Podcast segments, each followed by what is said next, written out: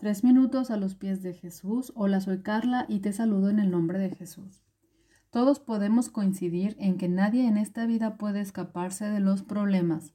De hecho, una de las promesas que a menudo se pasa por alto es que en esta vida afrontarán aflicción. Esto en Juan 16, 33. Ahora bien, eso no parece algo que esperaríamos que sucediera, pero la última parte de este versículo nos da esperanza. Anímense, yo he vencido al mundo. Entonces, si Jesús ya ha vencido al mundo, ¿cómo hacemos para luchar en tiempos de angustia? Simplemente lo adoramos. Esto puede que no suene como lo más eficaz para hacer, pero les aseguro que lo es. ¿Ves? La postura de adoración es rendirse. En lo natural, la rendición sería vista como un signo de debilidad, sin embargo, no se trata de rendirse ante tu enemigo, se trata de rendirse ante tu rey. Debes entender que el rey que adoras es mucho más grande que cualquier cosa que pueda venir en contra tuyo. En el capítulo 3 de Daniel, Sadrach, Mesach y Abednego se enfrentaron con un problema y tuvieron que tomar una decisión.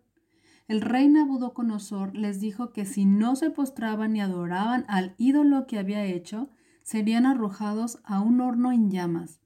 Sin embargo, ellos respondieron, no hace falta que nos defendamos ante su majestad.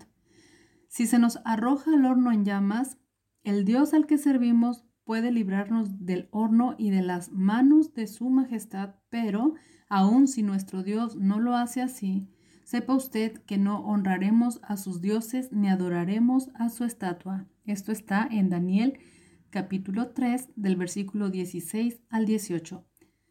Como si no, no, fuese suficientes problemas, el rey decidió calentar el horno siete veces más caliente de lo habitual.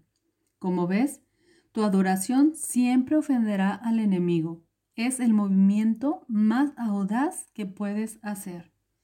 Si continúas leyendo esta historia, descubrirás que los soldados que ataron a Sadrach, Mesach y Abednego fueron ellos mismos consumidos por el fuego. No solo eso, sino también aprenderás que el Señor se revela Él mismo en el fuego. La adoración, postura de entrega, siempre traerá a Dios a tus circunstancias. Esto es precisamente lo que más le atrae a Él.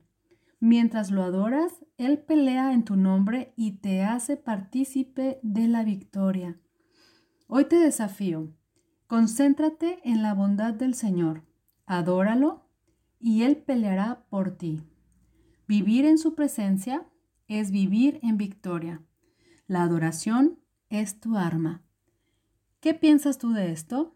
Déjanos tu testimonio o tu comentario en iglesialatina.com. Que el Señor te bendiga.